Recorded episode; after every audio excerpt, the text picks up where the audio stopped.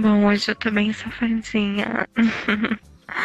eu era mocinha e vivia pra cima e pra baixo com uma amiga mais nova. A gente sempre pedia grana pro pai dela, que tinha uma empresa a duas quadras da minha casa. Nós duas íamos pro colégio quase todo dia. Éramos quase como se fosse unha e carne, sendo que a mãe da minha amiga era uma religiosa super fanática. Já o pai dela era bem brincalhão e liberal. A gente até brincava com ele que o mal da mãe dela é que ela não dava mais para eles, não faziam mais sexo. Mas a gente sabia, né, que o pai dela vivia nos puteiros, porque a mãe dela não dava mais para ele. Até que um dia eles brigaram feio, que a mãe da minha amiga não deixou nem ela sair mais, então eu fiquei meio que de pombo correio, leve e trás. Eu chamava ele de tio, ele me dava uma graninha para repassar para filha dele os recados, mas a minha mãe me alertou que não queria me ver falando com ele. Até certo dia que eu comecei a perceber um olhar de maldade dele comigo, pois ele falou que se eu não fosse a melhor amiga da filha dele, ele iria pedir para os meus pais para namorar comigo. Aí eu, cínica, perguntei: para que pedir para namorar? Pois o que é bom é feito escondido. Ele deu uma gargalhada e eu deixei ele rindo e eu fui pra escola. Já no outro dia, ele falou que tinha um presente para dar pra filha dele e comprou um para mim também. Era um tênis de marca. Nossa, eu fiquei super feliz. Já fui logo colocando nos meus pés. Nisso, ele veio por trás de mim, perto das minhas costas e encostou a pica dele no meu ombro. Nossa, aí caiu minha ficha, né? Eu saquei que ele tava querendo dar em cima de mim. Então eu perguntei quanto tempo ele não comia alguém. E ele me falou que tinha mais de um mês.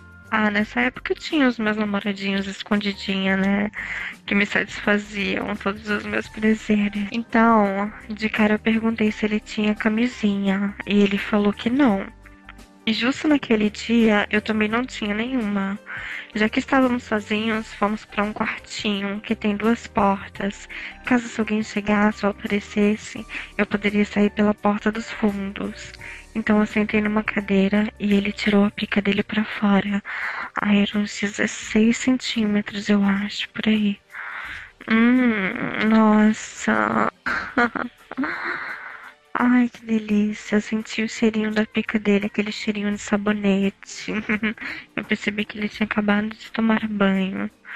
Hum, eu caí de boca e fiz um dos melhores boquetes da minha vida, com direito a chupada de saco e tudo. Bem gostoso. Ele gozou tudo na minha boquinha. Eu não tive coragem de engolir, então eu cuspi no chão. E assim que ele gozou, chegou, chegou gente. Então eu saí pela porta dos fundos. No colégio, eu fiquei com fogo na buceta e aquela pica que não saía da minha cabeça. Hum, a pica do meu tio, pai da minha amiga. Por sorte, liberaram a gente mais cedo das aulas.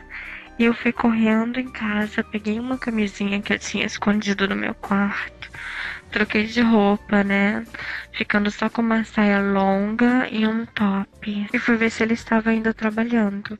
E por sorte, ele estava mas tinha um cliente com ele. E naturalmente ele me recebeu e me mandou até comprar uma cerveja e um refrigerante no bar ao lado. E fui, quando voltei os clientes já haviam saído. Ai, só de ver a camisinha que eu mostrei para ele, ele ficou louco. Ele me mandou ir pro quartinho no andar de cima. Pela janela, eu vi que ele tava chamando um outro menino para ficar olhando a loja.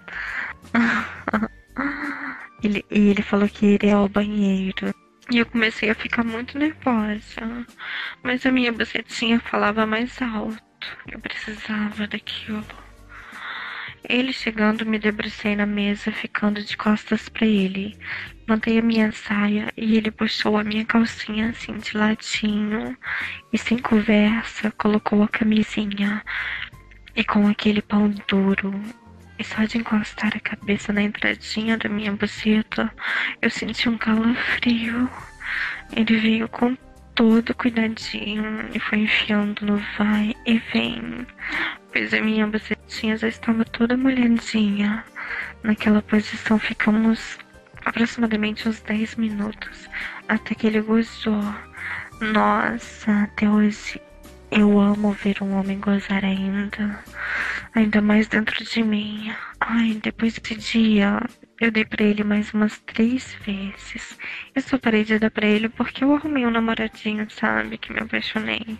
E minha amiga voltou a andar comigo e não dava para fazer nada com ela por perto. Mas até hoje ninguém sabia desse segredinho. papai da minha amiga tinha uma rola muito gostosa e eu mamava muito. Hum, delícia. Bom, caso você goste dos contos eróticos em áudio, se inscreva no meu canal do YouTube, vote em gostei e deixe um comentário. Beijinhos e uma lambida bem gostosa no saquinho. Hum, delícia.